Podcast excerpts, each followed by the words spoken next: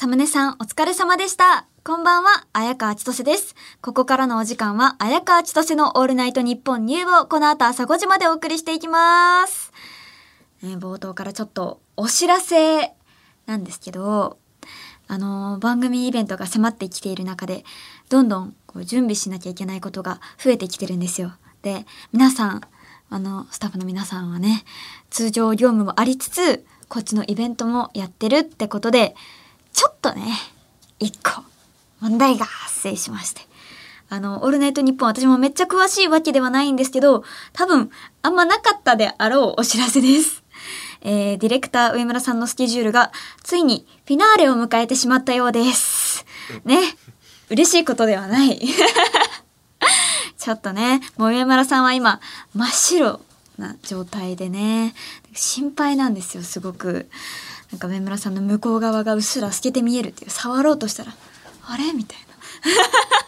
めちゃめちゃ心配ですよね、それ。もう魂が抜けかかってるみたいなことですよね。でも何をこう言ってもね、聞いても、あー、あーくらいしか言ってくれなくて、もう忙しすぎて言語能力がちいかわみたいになってしまったっていう。うっすら透けてるちいかわが今ちょっと球を振ってるって思ってください。聞こえない 聞こえないよって。可愛いですけどね。で、ってことで、お知らせです。番組終了を目前に上村さんがフルバーストしてしまったため、今後、ポッドキャストの更新の日にちが変わります。えー放送翌日の月曜日だったのですが、それが今後は放送3日後の水曜日に変更することになりました。上村さんは、編集、時間足りなくて、って言ってました。やだ さすまたを持って、やだー編集やだーって頑張って編集という高い壁をね、あの倒そうと頑張っている最中です。で、あの、この生放送の回から配信が水曜日になってるかと思います。ねえ、でもそんなにいろいろ大変なら、AD の日産とかもいるんだから、ね、その日産にお願いすればいいんじゃないって思ったんだけど、日産も日産で元気ないっていうね、もうしょぼくれていて、何を言っても、ああ、しか言わないっていう、ちょっと声低めな 2匹目です。はい。日産の方が喋らないかな。山村さんの方が喋るからね。まだ、あのーなんだっけ、8割。まだ8割ぐらいでね、本当にちいかわなのは日産なのかもしれない。全然喋らないから。ね、なんでイベントに近づくにつれてこうなるのかっていうのは思いますよね。あの、配属当初のアグレッシブさはどこに行っちまったんだよいっぱい喋っていたのに、どんどんどんどん言語能力が下がっていって、あの、人間って言語能力が下がったらちいかわになるんだってそこで思いました。あ、そうなんだ。じゃあちいかわってすごいなって。本当にちいかわっているんだって思いましたね。でも、あのー日産はね、なんか配属当初と言ったら、あのー急にブースに縄跳びを持って入ってきて、じゃあやってくださいみたいな。怖っ めっちゃ怖いじゃんこの人って思ったんだけど、あの頃に戻ってほしい。あの怖い日産にね、なんかもう、今、縄跳びするよ、私ぐらい。あれに戻ってくれるなら、縄跳びやっちゃいますよって思うんですけどね。でも、上村さんは何ヶ月か前からずっと様子がおかしかったし。で、作家の神田さんは、私が終了報告をしてからずっと目が座っているし、この空間は何なんでしょうか ちいかわではないんですよ。神田さんはちょっとちいかわではないかな。ちいか目は座ってないんですよ。そんなにね、ちいかだって小さくて可愛い生き物ですからね。神田さんはちょっと目が座っていて、目の前に座っている私はちょっと怖い。私がちいかわになってしまいそうな 感じです。でもここまで来るとね、あの、ずっとフラットなミキサーの一ノ瀬さんが一番変なんじゃないかって思ってきたよね。本当に平常心で、通常の一ノ瀬さんが今そこに座っていますが、すごいなって、もうグー、グッジョブみたいな。何がグッジョブなんだって。一番すごいですよ、それが。ねだから、いくらちゃんたちにお知らせです。スタッフが全員変になりました イベント成功しますようにもうこれだけですよね。これ本当に成功すればもう何でもいいですから。ってことで、ポッドキャストといえばですよ。あの、この番組のポッドキャスト配信がスタートした時に、なんかどの地域から聞いてるかみたいなデータが見れるらしいってことで、それを見ながら喋ってたんですよ。で、私の地元愛媛は、ポッドキャスト7人しか聞いてないってことが分かった衝撃の放送もありましたね。で、ポッドキャストの手が及んでいないポッドキャスト未開発地区愛媛。で、先週1人増えて8人でした。もう草の根、草の根ですよ。もう8人か。ってことで、あの、今夜改めてデータ出してもらったんですけど、やはり最新回も愛媛は8人です。変わらずね。で、神セブンから八福神。まあ、縁起はいいですよね。7、8と来て。9の縁、まあ、増えてね、9人になったら、9のまた縁起のいい言葉を 探しますけどね。うん。でもちなみに、これまでのトータルの数字で見ていくと、一番聞かれてない県は、なんと高知県だそうです。もっと四国頑張れって思うけどね。えー、つまり四国が、ポッドキャストやってないってことだよね。これは、うん、納得です。うん。ん徳島44位。え？徳島何人なんだ？え？四国にインターネットはない。そう、Wi-Fi も飛んでいない。そうそう。じゃあもう、じゃあね、7人、8人か。8人は何で聞いてるんだって そのインターネットがなくてもその愛媛から聞いているデータが取れているっていう怖い。違法？違法なの？それもう八福神じゃないじゃないですか。あのめでたいものでも何でもない。いやでもね八福神は変わらず私のポッドキャストこれからも聞いていてほしいですね。でもあの中国のウェイボーとかビリビリみたいに四国もねなんかなないとは言わないけど、あの、独自のインターネットがあるんだと思う、やっぱり。だってさ、あの、私も愛媛に住んでたからわかるけど、意外とね、なんか、地元のプレゼンみたいなのがうまいんですよ。だから、あの、その県民も、その県民の、なんか、独自の、なんだろうな、なんて言うんだろう。県民の、なんか、コミュニティラインみたいなのが、ちゃんとあるんですよね。だから、なんだろうな、東京とか全然わかんないみたいな人が多いし、やっぱり。だから、そうなんですよ。こんな少ないはずがないそう。でもね、あのー、ポッドキャストといえば日本だけではなくて、海外勢もいる、聞けるってことで、海外勢メール送ってくれって言ったら、いつも来なかったっていうのでおなじみですけど、あの、こちらトータルだと海外で一番多く聞かれてる国はドイツでした。え？なんで？全然理由がわからない。私は知らないうちにドイツで売れてるんでしょうかね。いや、それはちょっと嬉しいけどね。ドイツに行ってみたい。それだったら、あの、あ、どうも、あの、本物ですって言って行きたい。でもそれか、あの、知らないうちに TikTok でミームになったりしてるか。どんなミームかはわからないけど、ちょっと怖いよね。あの知らない国でめっちゃいじられてたらどうしようね。本物ですとか言わずにもう言ったら笑われ笑われてあんなあの漢字も書けないみたいな。日本人なのに漢字も書けないみたいな。言われてたらどうしよう。え？ね縄跳びする女？縄跳びする女でバズってる？え？縄跳びする女？ああここで？あん？ラジん？ブースで？ブースであのラジオをする女で バズってる？それはちょっとまあまあまああのブースで縄跳びをする女っていうか縄跳びを二重跳びをあのもう30回以上できる女ってあのバズってほしいです。バズるなら。それ全然すごくないけど バズるほどすごくないけどでも私最高記録はもう50回以上飛べますから、あのー、でも結構これ披露したらみんな驚かれるんですよ。ね。あのー、最近も飛んでみたんですけど、結構飛べたので、そうそうそう、また、これドイツに向けて発信したら、いけるんじゃない？バズるんじゃない ?TikTok とかでね、日本人縄跳びうまいみたいな。でも縄跳びってどこの国からなのかよくわからないよね。なんかでもあの昔から子供がやるような遊びでも縄跳びあるけどイベントでやる？検討中だけど私はあの十分にやる気はありますよ。だって縄跳び一つでねコーナーができちゃうわけですからそれをやるしかないですよね。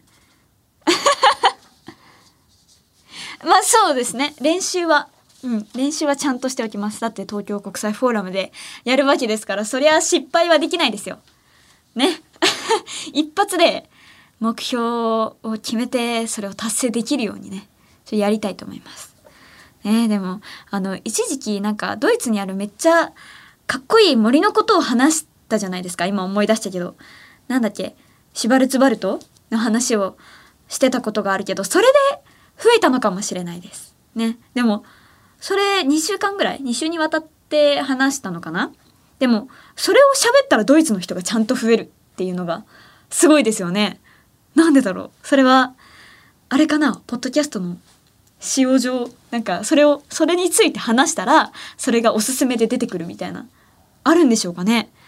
そすごいですね。知らなかった。でもドイツの人は習慣的に聞いてくれてるのかな？あもうドイツのこと話さなくなったなと思って 聞かなくなるってなったら悲しいもんね。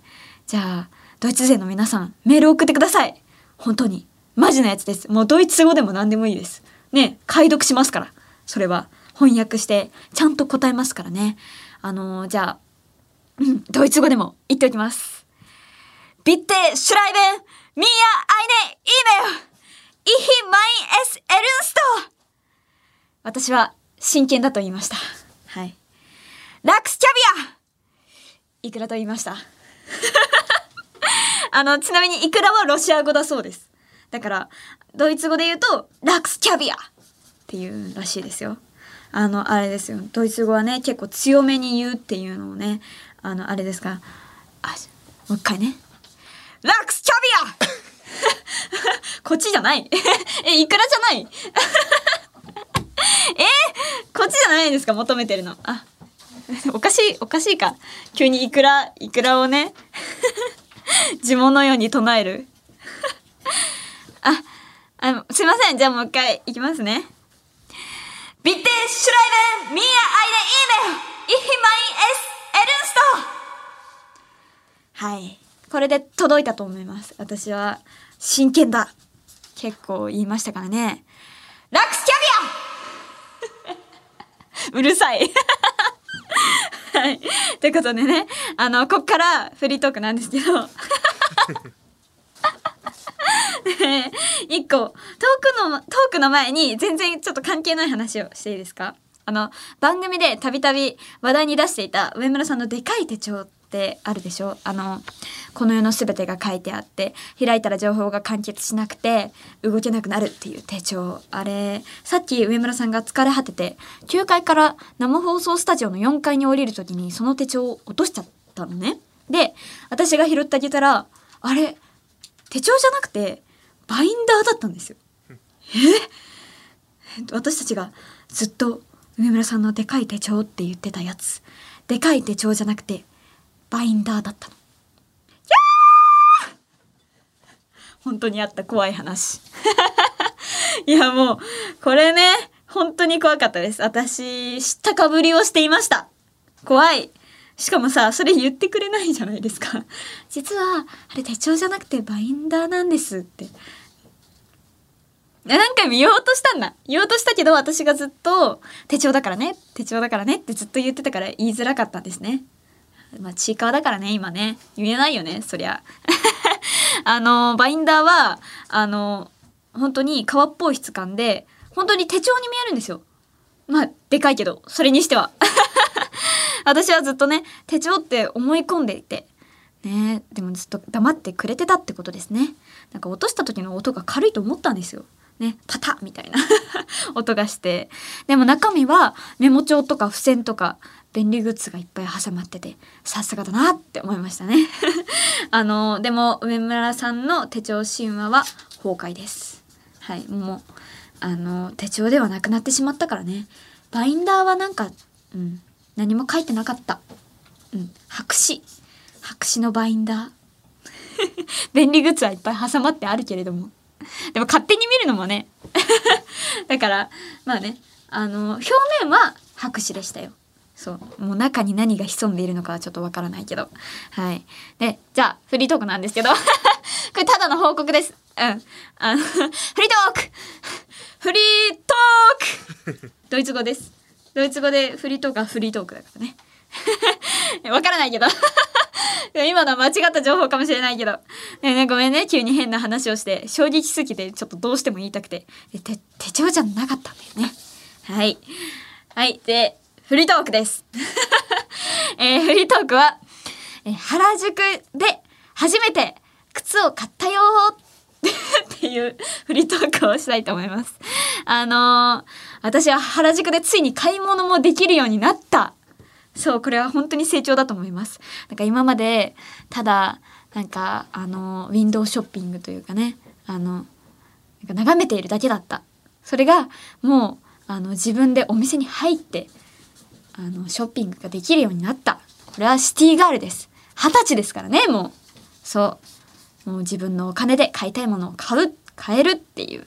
でなんでその 原宿で靴を買おうと思ったのかっていうとあのその日友達と池袋で遊んでたんですけどあのすごい土砂降りの日で大雨が降っていて履いてきた靴がもうずぶ濡れになってもう靴下も全部もう中に水も入ってですごく気持ち悪かったので池袋でサンダルを買ったんですよ。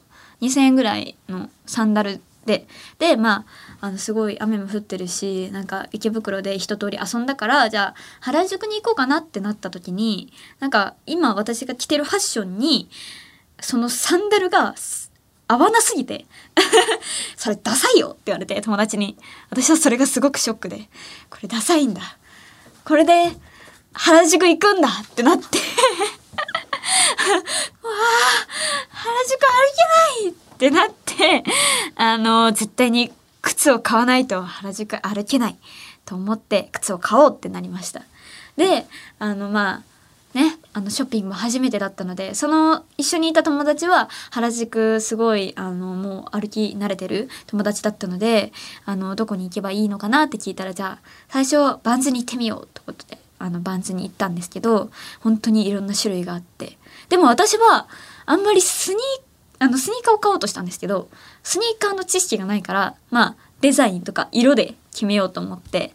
でもねやっぱりいろんな種類がありすぎて今まで私はあのブラックとかホワイトとかなんかそういうシンプルな靴を持ってたんですけどなんかちょっとねあのせっかくの機会だからあのちょっとカラーが入ったあのデザイン性のあるものにしようと思ったんですけどいっぱいありすぎてね迷っちゃって。じゃあ一回バンズを出て原宿の一通りの靴を見ようって なってあの靴屋靴屋周りをしました。で友達にその靴屋がいっぱい並んでる路地に連れてってもらってすごいえこんなところあるんだって思ったんですけどまあなんかアトモスとかももちろんあったしなんか本当になんだっけエアジョーダンとかもうなんか高級な私ではもう買えないようなコラボの靴とかもうたくさんあるお店もう本当におしゃれなお店も並んでてそこに一通り行っていろんな靴を見てで結局アディダスのスーパースターがいいって なりました。あね本当にいっぱいあったんですよ。でもあのあのいろんな靴屋を見て勉強になりました。もうなんかディオールとかあのティファニーとかもう100万ぐらいする靴とかあっていやこれ買えないけどこんなのあるんだっていう知識としてねあのそうコラボコラボしたあの靴とかもあってでもこれもうね二十歳では買えないけどもう私が3040になった時に買えるようになってたらいいなっていう のを友達と話してたりとかねそういうのを話しながらあの友達とこうなんかお店を回るのも楽しかったです。であので結局スーパースターに 決めました。でもですね、そのアトモスに入って、スーパースターがあったので、あの、私は靴が24センチなので、24センチくださいって言ったら、ちょっとなくてって言われて、あ、やっぱりスーパースター人気だからないんだって思って、で、アディダスのなんか直営店に行ったらあるかもしれないんですけどって店員さんに言われて、あ、じゃあ、今日は靴ちょっと買えないかと思って。で、帰ろうとしたんですけど、あの、ABC マートがあって、あの、もう行きしにあった ABC マートに最後スーパースターがなかったら諦めようって思って入ったらちゃんとありました。ね、最初にもう ABC マートに入っておけば買えてたかもしれない。でもいっぱい歩きました。いっぱい歩いて最後スーパースターにたどり着いたっていう24センチのね、ABC マートにあるんだからね、すごいよね。いやでも本当になんかね友達とそういうあの靴屋,、ま、靴屋回りをしてあの一緒にね。結局サンダルで原宿いっぱい歩いたからね。ちょっと疲れたけどね。疲れたけど本当になんか将来こういう靴が買えたらいいねっていう話をしてあの原宿を去ったという お話です。でもちゃんと今もね新しい靴履いてきてますから買った靴を友達とお揃いなんですよ。これ 足をありますよ。これブラックと。そうです。あの、靴下も濡れたんで、そこで買いました。ABC マートで。ちゃんとアディダス合わせで、アディダスの靴と靴下で合わせて。どうだ？可愛いだろう。これ今流行ってるんだぞ。足を上げて。私、あれです。あの、バレエやってたんで、足上がるんですよ。あ、富野浩二さんがちょっと、マネージャーさんがね。すいません。あ、でも、優雅でした。今。優雅でしたでしょ？バレリーナだったんでね。はい。それでは、今週も始めていきましょう。綾川千歳のオールナイトニッポンニュー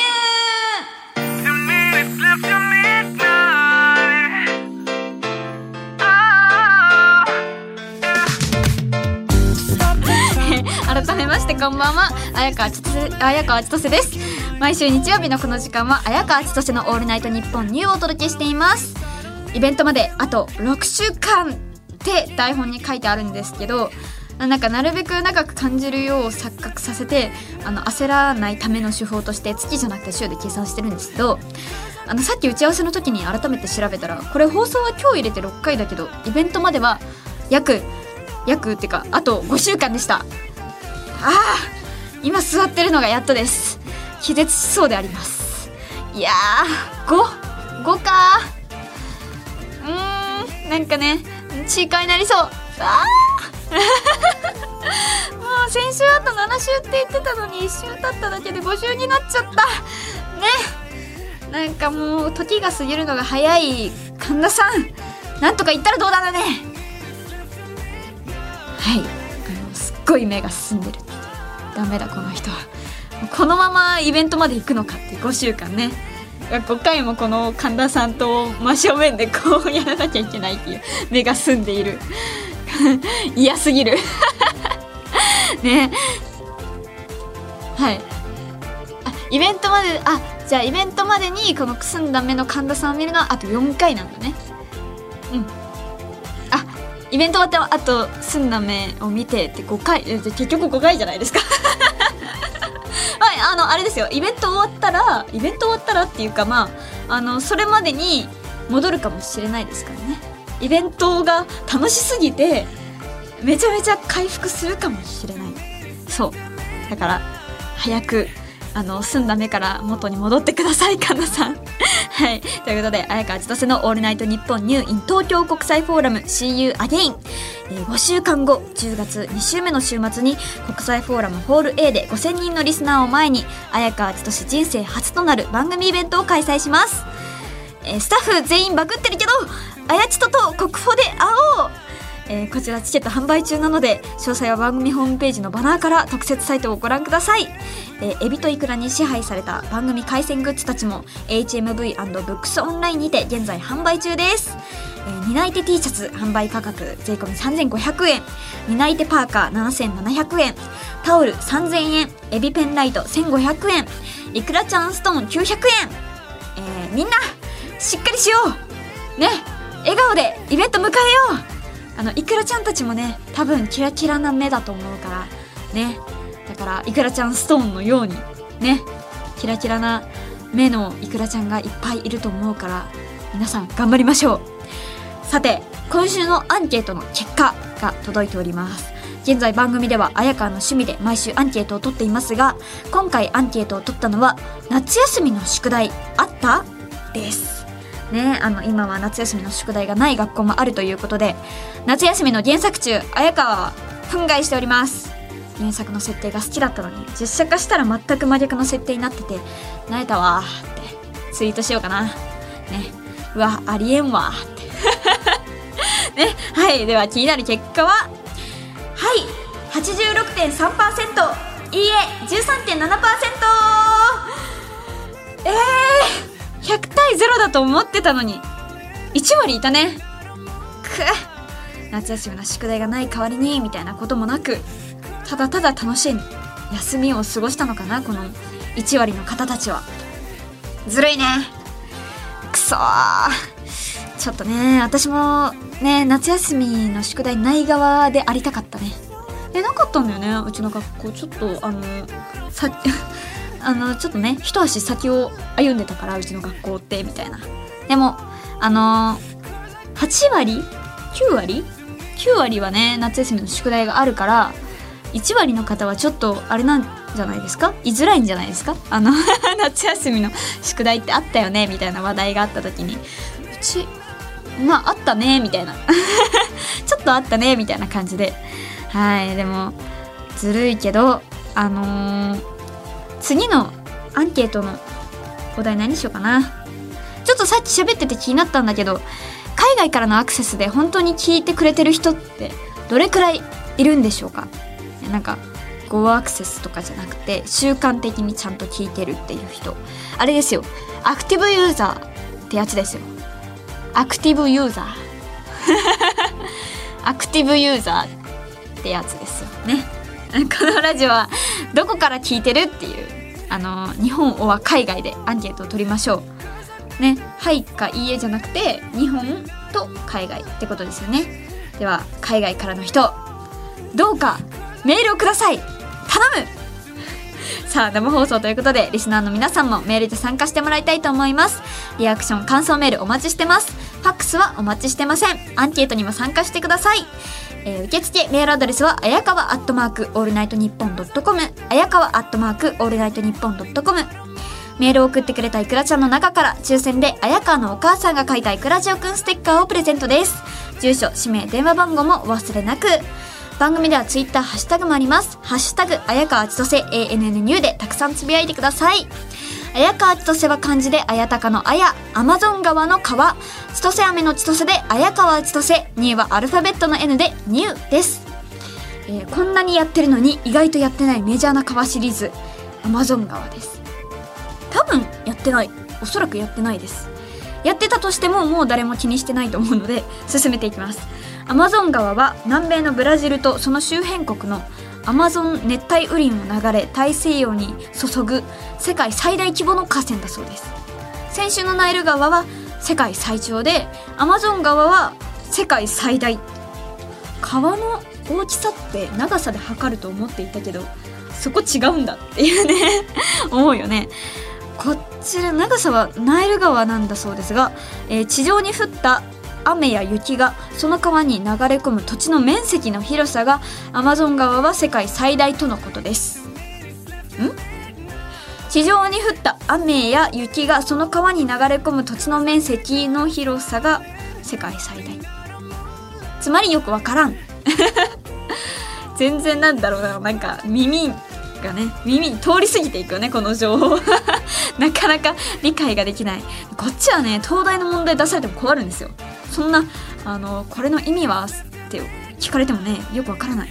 ナイル川はうんなんか背が高くてアマゾン川は太っちょ？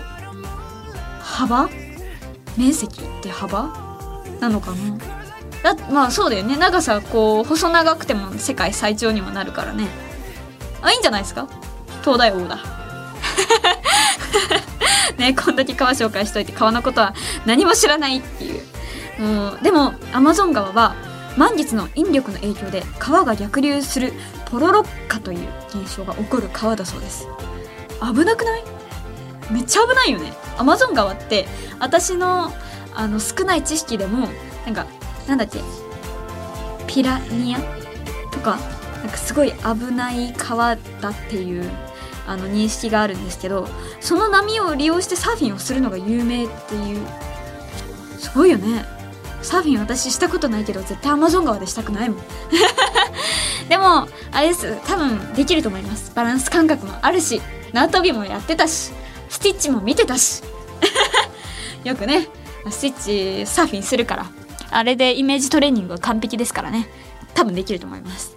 ってことで綾川千歳の「オールナイトニッポン N」ぜひ最後までお付き合いください。ここで一曲。金より勝るでもしも。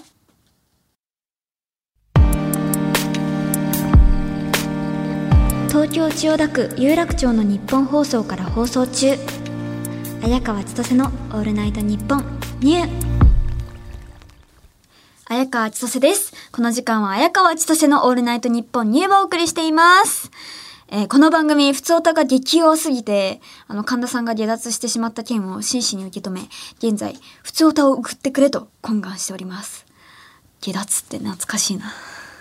高校の倫理を思い出しますね。えー来たんでしょうか？普通歌は。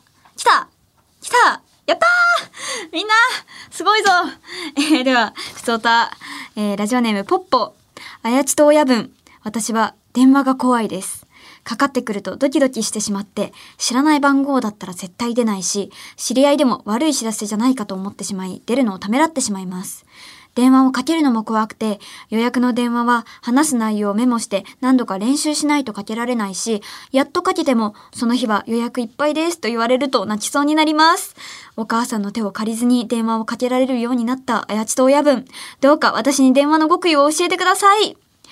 あ、これはお悩みですね。えー、あ、そうか。でも私は東京に来て電話する回数がすごく増えました。やっぱり友達と遊ぶってなった時に、なんか、待ち合わせ場所とか混乱するじゃないですか、いっぱい。ちょっと愛媛はね、あの、友達と遊んでるとね、待ち合わせ場所なんか決まった場所しかないから、全然電話しなくても会えるんですよ。合流ができるけど、東京は全然できないから、ちょっとなんか場所が違えば、ちょっとずれてたらね、なんか会えないから、やっぱりそこは電話をしてとかなって、だんだん電話の回数が増えていって、まあちょっと慣れてきたってところですね。だから、場数を踏むっていうのが一番なんじゃないでしょうか。ね。あの、知らない番号だったら私も怖いですよ。そりゃ。でもなんか出ない方がいいんじゃないですか？そういう知らない番号だと。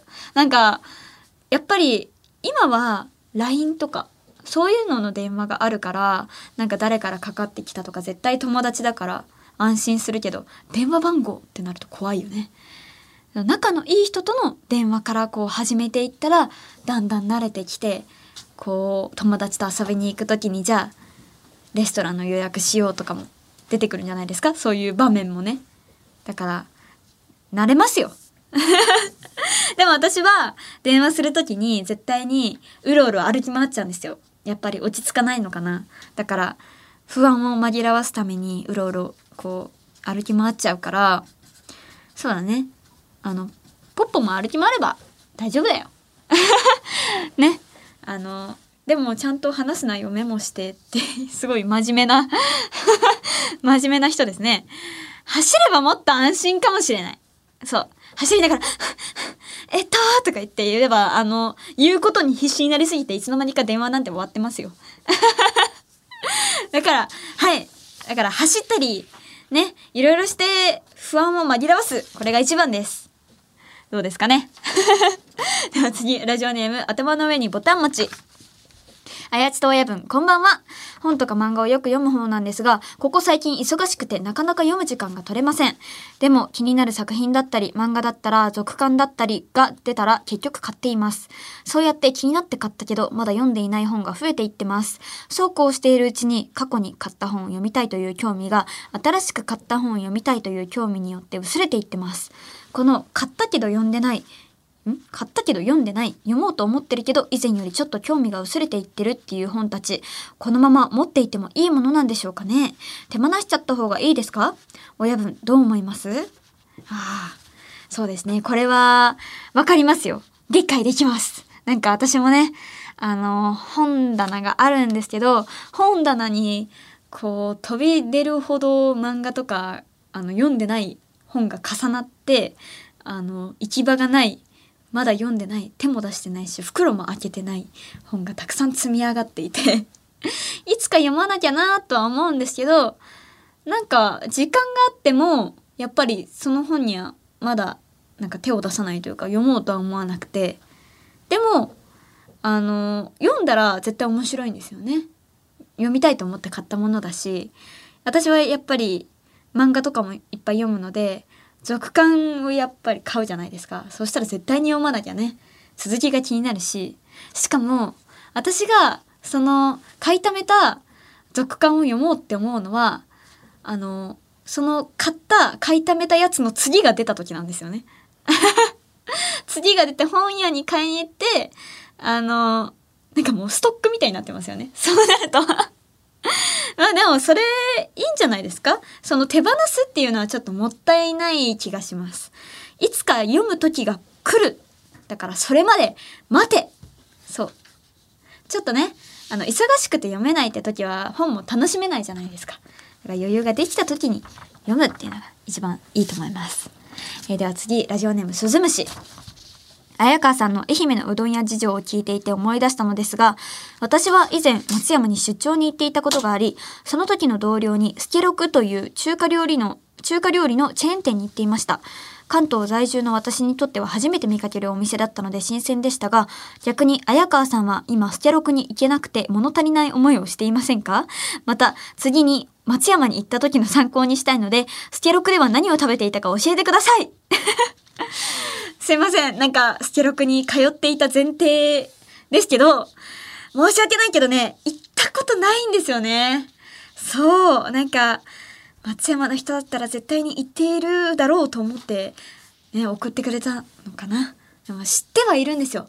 あのーなんか看板がすごく特徴的で、なんか猿の、なんか西遊記の猿の、なんか看板なんですよね。そう。だから可愛いなと思っていつも 通り過ぎてました。だからじゃあ今度松山帰った時に行ってみようかな。うん。そうしよう。スケロク。中華料理屋ね。ねなんか派手ですぐ覚えるんですよ。だからスケロク。なんか車と車でよく通ってたな。スケロクの横。なんかあ中華は私はそうだな。中華何が好き？あのホイコーローです。ホイコーローが好きです。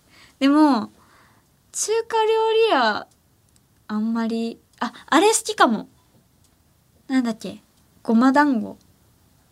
あれ、めっちゃ美味しいですね。デザートですよね。熱々のごまあれ、最初はあんこだと思ってて。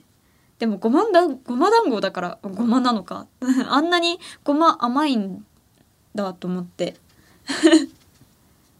黒ごまのあん。ああじゃあ中中はあんなの？小豆も使ってるのか。だからなんか最初見た時普通になんだろうデザートじゃなくてごま団子だから。ただのなんかご飯？ご飯なのかなって思ってたらなんか甘くてすごくびっくりした。ちっちゃい時に。しかも熱くてね。熱々じゃないですか中。しかもなんか私が初めて食べたごま団子すごくでかくて大きくて。だからちっちゃい時に食べた私はひともう一口で食べようとしたら熱くて熱くて。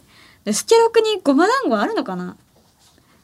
どうなんだろう？あでもスケロクはお店にめっちゃなんか看板看板とあとどんなメニューがあるかっていうのはもう書いてありますよ。ラーメンとか。なんか 書いてありました。なんかでっかい本当にどんなメニューがあるかっていうのは店の中にあるようななんかその壁に貼ってあるようなメニュー表があるじゃないですか。ラーメンとかホイコーローとか。それが店の外にもうでっかい看板としてあります。だからあのどんなメニューがあるのかは一目でわかりますよ。店の外から。おごま団子。あるかあ可愛いいって言いそうな。ん だ美味しそう。あー食べたくなってきたな。6個850円。えこれ6個でお腹いっぱいになるじゃないですか。ね。へええちょっと食べたくなってきたな。深夜にこれはちょっとお腹すくじゃないですか。ねえごま団子。でも朝からごま団子はねこれ終わって。どこもやってないよね。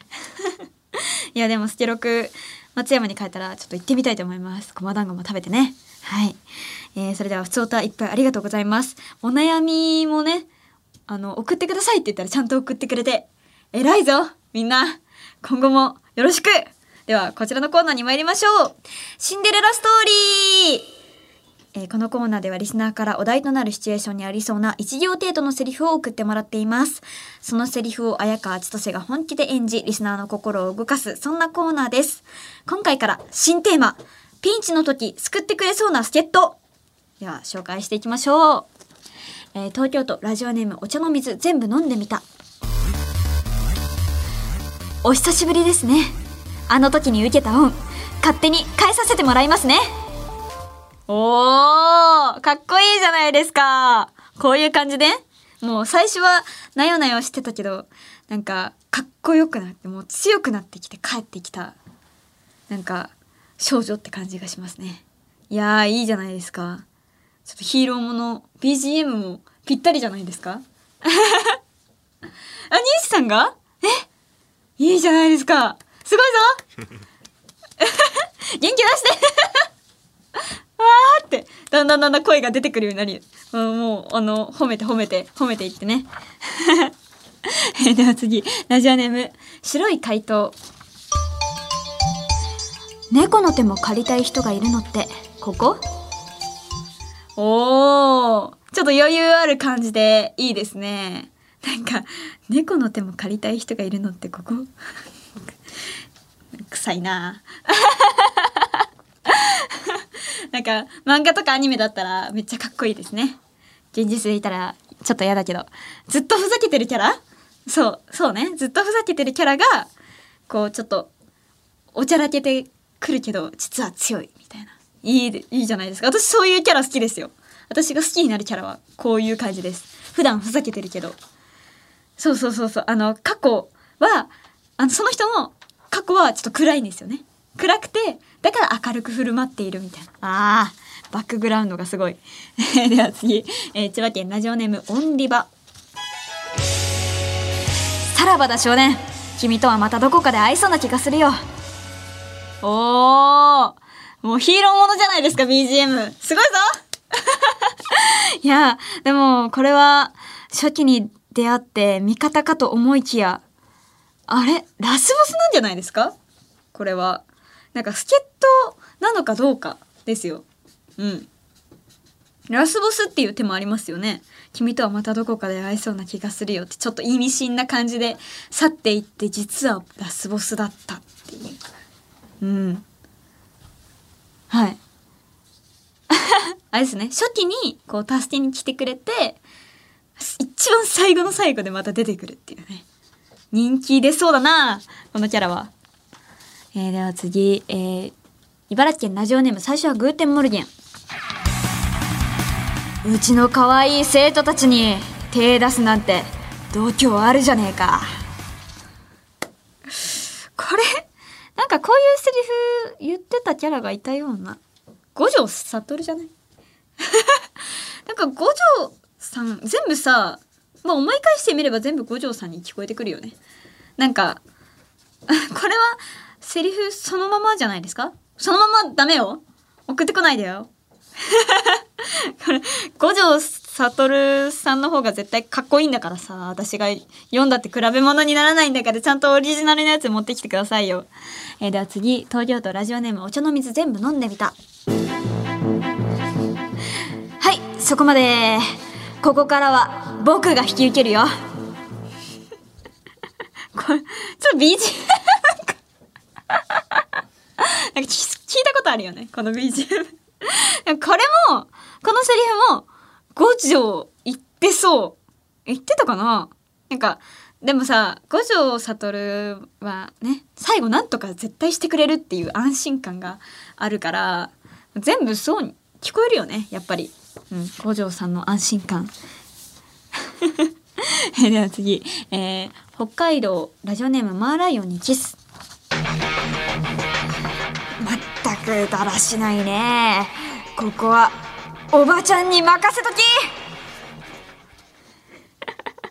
強いおばあちゃんじゃないですか。いいですね。なんか、あれ思い出しました。ラピュタに出てくるドーラ。そう。あれかっこよかったよね。あの、ああいう年の取り方をしたい。強いおばちゃんになりたい。ね、私も何か若い子困っていたら、ドーラのように。三つ編みにして。えでは次、大阪府ラジオネームノーマルの丸。分かってる。ここでしょ？ここ押さえてほしいんでしょ？私がここ押さえとくから。早くガムテープ貼って。あの一番助かるよね。本当に。あのガムテープのストックみたいなのをこう作ってあの並べてね机にこう貼ってくれる人ね。あの助かるわめっちゃ助かる。引っ越し？引っ越しの時にねそういう助っ人がいてくれたらね一番助かるよね。わあ急にリアルになりましたね。えーでは次。茨城県ラジオネーム最初はグーテンモルゲン。あ袖汚れるよ。お母さん。お母さんだねこれね。あのよく私も言われてました。すぐねあの袖の存在を忘れちゃうから助かるよね。でもあの結局私は言われた時にはもう時すでに遅しみたいな。もう汚れてますね。しかもそういう時は白いシャツ着てるんですよ。あのこういう助っ人もありですね。リアルな一番助かるね。はい。それでは今回はここまでですね。えー引き続きメールを募集します。受付メールアドレスは、あやかわアットマークオールナイトニッポンドットコム、あやかわアットマークオールナイトニッポンドットコム、メールの件名にシンデレラストーリーと書いていただけると助かります。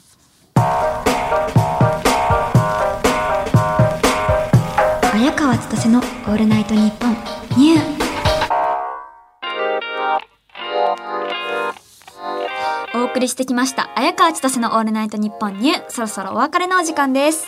今夜の放送は水曜日 水曜日のお昼12時から日本放送ポッドキャストステーションをはじめとした音声配信プラットフォームで好きな時間に楽しむことができますぜひこちらでもチェックしてください番組ではメールを募集中です。レギュラーコーナー、大人、シンデレラストーリー、早川千歳の不相ともお待ちしております。コーナーの詳しい概要は、綾川千歳 ANN ニューの告知の担い手、運村アンナのツイッターに載ってますので、そちらでご確認ください。ってことで、バインダー、ドイツ語で、ビンデメテルスペシャルと題してお送りしてきた今夜の放送ですが、ドイツの皆さんも衝撃でしょう。2時間、ドイツ語縦軸。ね、あの、ビンデメテル こういう強い感じで言うのかなって本場の人のドイツ語を聞いたことがないので勘で発音してるからね絶対ビンデメテルって今のめちゃめちゃ日本語のカタカナだったけどあの上村のビンデメテルあいいじゃないですか。これちょっとドイツ語に聞こえませんか？ちょっとエセ関西弁みたいになっちゃってないか不安ですけどドイツの人からしたらめっちゃ嫌かも。どうしよう。逆効果の可能性があるのでもうドイツ語言いません。はい。えー、ということで日本放送でお聞きの方はこの後朝5時から上柳正彦朝ぼらでお楽しみください。ってことでここまでのお相手は綾川千歳でした。メヒストボヘ